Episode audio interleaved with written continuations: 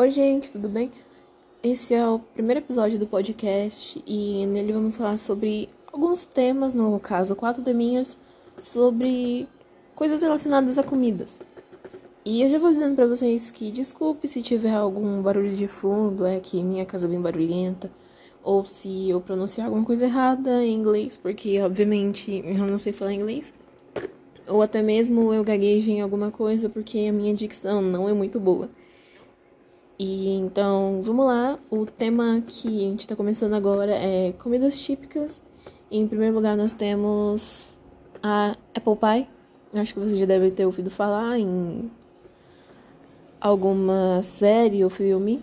Eu, obviamente, me lembro da Apple Pie de My Little Pony, mas eu não sei vocês. É a famosa torta de maçã, caso vocês queiram saber, Apple Pie é literalmente uma torta de maçã que é um dos símbolos gastronômicos indispensáveis no dia de ação de graça. Aqui no Brasil a gente não tem ação de graças, é só o Natal. Lá eles têm esse essa meio que essa comemoraçãozinha alguns dias antes do Natal. E eles gostam bastante de torta de maçã. Eu sinceramente nunca comi, mas parece ser muito bom. Em segundo, nós temos panquecas geralmente presente no café da manhã de vários americanos. Ela é bem grossa e pode ser consumida salgada com bacon ou doce com algumas caldas e frutas. Normalmente, as panquecas do Brasil são aquelas fininhas, que geralmente todo mundo come elas salgadas, né? Que são com carne moída, molho vermelho e. Ah, o que você quiser acrescentar, na verdade. E elas são muito boas, mas as panquecas americanas eu nunca comi. A única mais parecida que eu comi são umas panquequinhas doces com mel, sabe? É muito bom. Em terceiro lugar, nós temos os cachorros quentes, consumido principalmente em Nova York. Mas, diferente do nosso cachorro quente, lá eles têm apenas quatro ingredientes, que são pão, salsicha, ketchup e mostarda.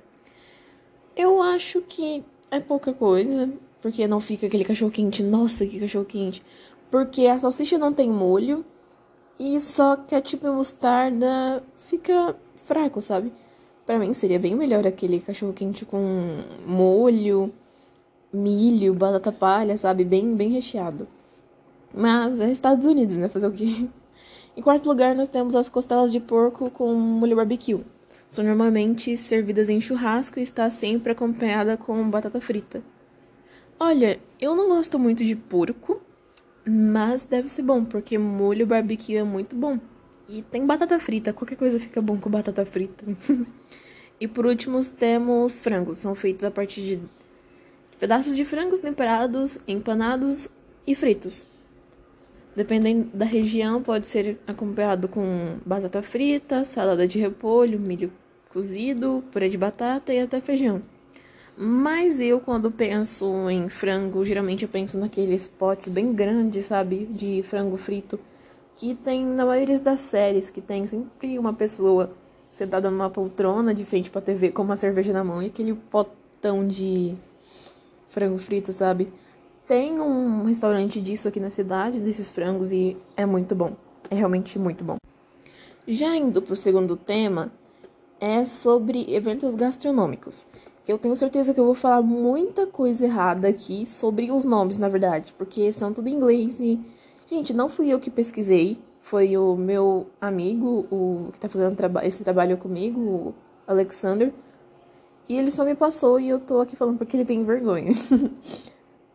eu dei uma pesquisada, mas mesmo assim eu ainda tenho certeza que eu vou falar errado, mas vamos lá. Em primeiro lugar, temos o Atlantic Ice Cream Festival, que é um festival voltado para a família por causa da grande diversidade de atividades, como competição de sorvete e atividade física. Olha, eu iria só por causa do sorvete. sorvete é muito bom. Competição de sorvete, então? Hum, que delícia. Mas eu sou meio sedentária, então atividade física não é meu forte. Em segundo, temos o Great American Beer Festival. Localizado em Denver, no Colorado, e ocorre em outono. Nesse festival é uma competição entre cervejeiros, onde profissionais provam e alegam os três melhores de cada categoria. Simplificando, são pessoas experientes em cerveja e eles vão lá e degustam cervejas e falam as três melhores. Olha, eu não gosto de cerveja. Sim, eu sou menor de idade, mas eu já tomei uma vez e realmente é um gosto muito ruim. Então, mesmo se fosse, tipo, de maior e fosse num festival desse, eu ia ficar só olhando, porque é muito ruim cerveja. Em terceiro lugar, nós temos o Mate Lobster Festival, ou Festival de Lagosta, de Mate. Dura um, em torno de cinco dias. Lagosta pode ser provada de várias formas, como a tradicional cozida, até hambúrgueres de lagosta, rolinhos de lagosta e salada de lagosta. Olha, gente, salada de lagosta. não sei, lagosta você vendo assim, parece uma coisa crocante. Parece bom, mas não sei se eu comeria tantos tipos de lagosta. Será que tem gosto de peixe? Pretendo provar algum dia. Se alguém já tiver comido lagosta, por favor, me fala como que é. Em quarto lugar, temos o Belmont Light Italy, no Brooks. É um festival que celebra tudo de italiano, desde doces, macarrões e até produtos exclusivos importados. Resumindo, os, os estadunidenses foram lá e falaram: Hum, comida italiana é muito bom. Que tal a gente fazer um festival só sobre isso? E eu concordo com eles, comida italiana é muito bom. Tipo, macarrão, velho. Macarrão. E eu já vi pessoas comendo alguns doces italianos e, gente, parece muito bom. Tipo aquelas barronas de chocolate. Em quinto lugar, temos o Festival Beer, apresentado, apresentando diversos tipos de cerveja que pode ser consumida à vontade e com uma variedade de produtos com churrasco. Este festival comemora o Ano Novo Lunar, com celebrações coloridas e tudo isso acontece no meio da rua Chinaton. Chinaton, não sei como se pronuncia isso muito bem, mas é outro festival de bebida, de cerveja no caso pessoal dos Estados Unidos gosta muito de cerveja pelo jeito. E eu já vi em alguns programas da, de TV esse tipo de festival, sabe? Não sei. Mas o brasileiro com certeza ia gostar bastante desse festival, porque brasileiro ama cerveja e ama churrasco. Obviamente, o churrasco dos Estados Unidos é diferente, né? Tipo, é hambúrguer e salsicha, eu acho né? Aquela carnezinha, um pão de alho, sabe? E eu não gosto de pão de alho, enfim. Mas eu acho que o brasileiro ia gostar bastante desse festival. Bom, em sexto lugar temos Grip Fest. Acho que é assim que se pronuncia, gente. Eu não sei como se pronuncia direito, tá? Eu não sei falar inglês. Desculpa. E acontece no Orion, no Texas. Ocorre uma degustação de até 400 tipos de vinho. Eu queria ir. Eu não tenho dinheiro para ir para os Estados Unidos e muito bem tenho sou maior de idade para tomar vinho. Mas eu acho tipo gente tomando vinho muito chique. Ainda mais tipo 400 tipos de vinho. Com certeza as pessoas ficam muito loucas, porque vamos supor que você tome um pouquinho de cada vinho. É muito vinho. É literalmente muito vinho. E sei lá, mas parece um festival muito bom. Mas parece coisa de gente rica, obviamente. E um dia eu pretendo ir, se quando eu for maior ainda ter, né? Obviamente. E em sétimo lugar, terminando agora. Gente, desculpa, meu cachorro acabou de latir do nada. Foi mal mesmo. E continuando aqui, no sétimo lugar e último dos eventos gastronômicos dos Estados Unidos, temos o Cheese of Chicago. Acho que é assim que se fala. É formado por um conjunto de fast food e barraquinhas, pratos feitos por chefes renomados, custando a partir de 45 dólares. Eu não sei quanto que é 45 dólares, tipo, trans, é, transformado em reais, mas deve ser caro porque o dólar tá caro, então. mas eu já fui em um fast food que teve. Um food truck, na verdade, que teve aqui no. Em Três Lagoas, que foi no. Que teve na Arena Mix, não sei se vocês foram. Faz um tempinho já, mas é realmente muito bom. As coisas são baratas, tem várias coisas para você comer, várias barraquinhas diferentes e realmente muito bom. Obviamente, a dos Estados Unidos deve ter muito mais coisas, e como fala aqui que são chefes renomados, então deve ser umas comidas bem diferentes e bem, tipo, gostosas, obviamente. E depois eu quero saber quanto que é 45 dólares transformado em reais. Já indo pro terceiro tema, que é sobre a origem das comidas. Não sei se vocês sabem, mas muitas das origens de comidas, na verdade, consumidas nos Estados Unidos são de outros países. Então, eu vou citar algumas para vocês, são cinco. E bora lá. Em primeiro Oi, lugar, gente, temos Em primeiro lugar, nós temos o French fries. Eu acho que é assim que se pronuncia, dei uma pesquisadinha agora há pouco. Batata fritas. Como vocês quiserem chamar, eu prefiro chamar de batata frita porque é em português. E sua origem é belga. Registro desde 1758 no livre Les Surprises de la Cour. Acho que é assim que se fala, gente do autor Menon, mas tem uma versão contada por locais que falam que no que no inverno, época que o rio congela, eles pescavam peixes para fritar e colocavam as batatas em formas de peixe para fritarem juntos. Eu não sei muito bem, mas peixe com batata frita é bom, gente. e 1780 e 50, gente, eu tô trocando toda hora. 1758 é, é, faz tempo. Não sabia que era aí que tinha tinham feito as batatas fritas. Se não fosse por causa desse trabalho, eu nunca saberia disso. Então, obrigada professora por me fazer fazer esse trabalho. E em segundo lugar, temos as lasanhas feitas com camadas intercaladas de massa e cremosidades. Uma receita semelhante foi encontrada num livro de cozinheiros de rei, do rei Ricardo II, na Inglaterra, em meados do século XVII. Hum, a gente está no século XXI, se eu não me engano. E século XVII faz um tempinho bom. Então. Gente, a lasanha foi criada no século XVII. Não, pera. 14. Isso faz tempo. E eu achando que lasanha fosse uma coisa de, sei lá, uns 100 anos atrás. Mentira, gente. Nossa. Realmente, professora, você tá me fazendo aprender junto com, com, com o que eu tô explicando para vocês.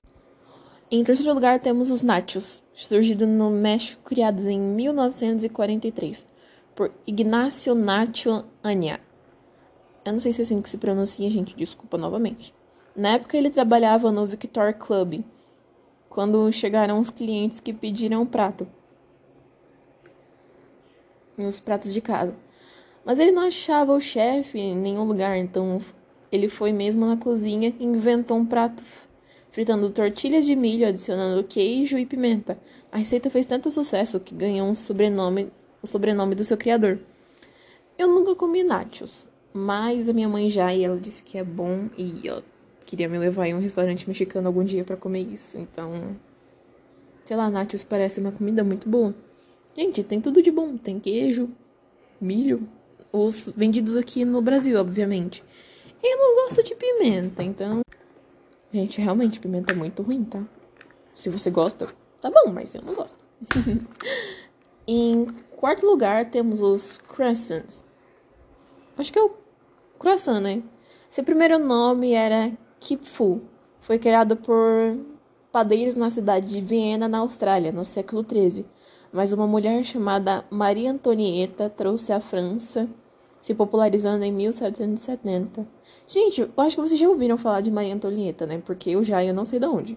Eu realmente não sei de onde. Não, não sou boa, não sou muito boa em história mas eu já ouvi falar desse nome. E eu não sabia que era daí. Gente, eu tô realmente aprendendo muita coisa com vocês, tá? em quinto lugar, a pizza.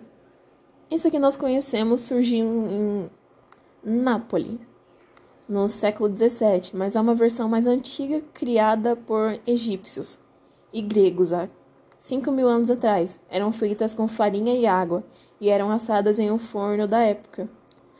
Obviamente tinha algum recheio como, sei lá, alguma carne, né? Ou se não, nem tinha recheio direito, mas.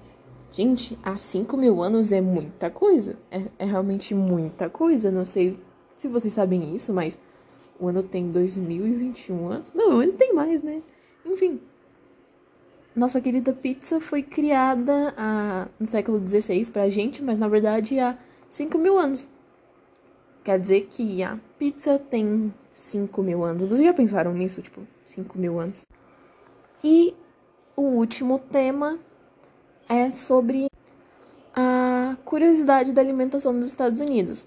Não sei se você sabe, mas os americanos não ligam muito para a saúde deles. Tipo, tem alguns que sim, mas, gente, eles comem, eles comem muitas coisas gordurosas. Normalmente, tipo, aquele é, cream cheese, se eu não me engano, aquele macarrão com queijo. Eles comem normalmente, tipo, almoço, é aquilo, tá ligado? Todos os dias. E, sinceramente, eu não conseguiria comer aquilo todos os dias, assim, tipo, umas duas vezes na semana vai. Mas todos os almoços, tipo, tem gente que come de café da manhã. Eu acho isso um pouquinho de exagero. Mas vamos lá, em primeiro lugar, os americanos não costumam usar tanto tempero quanto os brasileiros na cozinha. Às vezes nem colocam sal na comida. Eu acho isso aqui muito estranho. Tipo, você tem. Você pode colocar o tempero que você quiser, mas eles não colocam. Eu acho isso muito estranho. E eu tenho certeza que se eu fosse para lá e, tipo, tivesse alguma comida sem tempero, ia achar muito estranho. E com certeza ia querer tacar sal, sabe? Eles adoram comidas em épocas de feriado, como no Halloween e Dia da Independência. É tipo a gente, sabe? Tem um feriado, bora comer. é literalmente isso. Food truck, não sei se vocês sabem, mas é uma mania nacional lá. Tipo, sempre tem uns food trucks espalhados por lá e eles vão lá comer. Aqui, eu, como eu já tinha falado pra vocês, eu só fui em um que teve aqui faz bastante tempo. E se eu morasse nos Estados Unidos, com certeza eu iria em vários food trucks, porque realmente é muito bom. Outra coisa que os, os americanos comem muito é abóbora e amendoim. Eu gosto bastante de amendoim, mas abóbora eu não sei. Tipo, vocês podem ver em qualquer série, alguma coisa, eles estão sempre comendo abóbora. Eu não gosto muito. Aqui em casa eles fazem uma abóbora recheada com carne seca e um monte de coisa e eu geralmente eu não como. Eu sempre faço uma comida separada para mim. Mas lá eles gostam bastante. Eu acho que se a gente apresentasse essa, esse tipo de abóbora recheada com carne, carne seca para eles, com certeza eles vão gostar. Só que eu não sei se esse, essa, essa abóbora foi realmente feita aqui no Brasil ou é de algum lugar, sabe? Tenho que pesquisar um pouco. Porém, até nos fast foods tem opções saudáveis no cardápio, como saladas, frutas, iogurte. E aveias são disponíveis nos cardápios como no McDonald's, Burger King, Subway e Starbucks. Um, um negócio que eu queria muito ir é no Starbucks, que não tem aqui em Três Lagoas. Só que, sei lá, eu gosto bastante de café e esses lá tem uns tipos de café muito bom, então realmente queria. McDonald's também nunca fui. E Burger King tem aqui na cidade. Mas a única vez que eu fui lá, a moça falou, ficou me olhando com uma cara tão feia que eu e minhas primas nem conseguimos comprar nada, porque a gente não tinha o combo de, de lanche que a gente queria. Então, é, ainda não comi em nenhum desses lugares. E nos churrascos em família não pode faltar hambúrguer e linguiça, tipo Frankfurt. Não sei se é assim que se, se fala, tá, gente? As carnes conservadas sobre Gente, eu falei errado, desculpa. É, as carnes consertadas nobres são a prime rib, bone e o tomawaki. Acho que são nomes de carnes, obviamente, conservadas e gosto muito de carne cons conservada, não sei vocês. Tipo, prefiro pegar, tipo, ir no, no mercado e, e pegar carninha fresca e, e afins. e as comidas mais comuns no café da manhã são panquecas, ovos mexidos, bacon, cereais pães com manteiga de amendoim e para começar e para acompanhar café ou suco. Normalmente é suco de laranja. E sobre esse café da manhã deles, na minha opinião, tipo, gente, eu não conseguiria comer nunca tanta coisa assim. Para mim isso é um almoço. É muita coisa pesada pra, tipo, você começar o dia já. Tipo, no máximo um pãozinho com manteiga de amendoim, um café, um suco, tá bom, mas tipo, ovo mexido, panqueca, bacon. Geralmente eles colocam tudo na mesa assim e vão comendo eu não, não conseguiria. E uma informaçãozinha para vocês que nos Estados Unidos, os Estados Unidos no caso, é um dos países que mais consome café. E se eu fosse para lá eu também tomaria muito, porque tipo, o Starbucks geralmente é o que mais vende, obviamente, né? Vários tipos de café e eles gostam de um café meio que chá, sabe, bem a gente chama aqui de chafé ou chá café, enfim, são os mais ralinhos, sabe? E o brasileiro taca. taca pó de café, sabe? E fica fortão e tem que colocar várias colheres de açúcar, né? É. Brasileiro sempre, sempre faz, estraga alguma coisa ou resolve, né? É impressionante. E uma coisa que eu acho muito estranha é que os estadunidenses não têm medo de comer com as mãos. Enquanto, tipo, com as mãos, no caso, né? Ai, meu Deus, não sei falar. É, enquanto os brasileiros normalmente colocam guardanapo, a gente come com garfo e colher, garfo e faca, na verdade. E uma coisa que eles raramente fazem é comer as coisas com faca. Tipo, se eles precisarem, tipo, arrastar comida, alguma coisa, eles usam o dedo. Eu acho isso um pouco nojento, sabe? Mas cada um com cada um. Mas enfim, esse é o podcast de hoje. E muito obrigada por vocês terem me ouvido. Meu nome é Gabriela Martins, eu sou do primeiro B. E o meu colega que ajudou é o Alexander Zen. Ele também é do primeiro B. Então, obrigado por ouvirem. Tchau!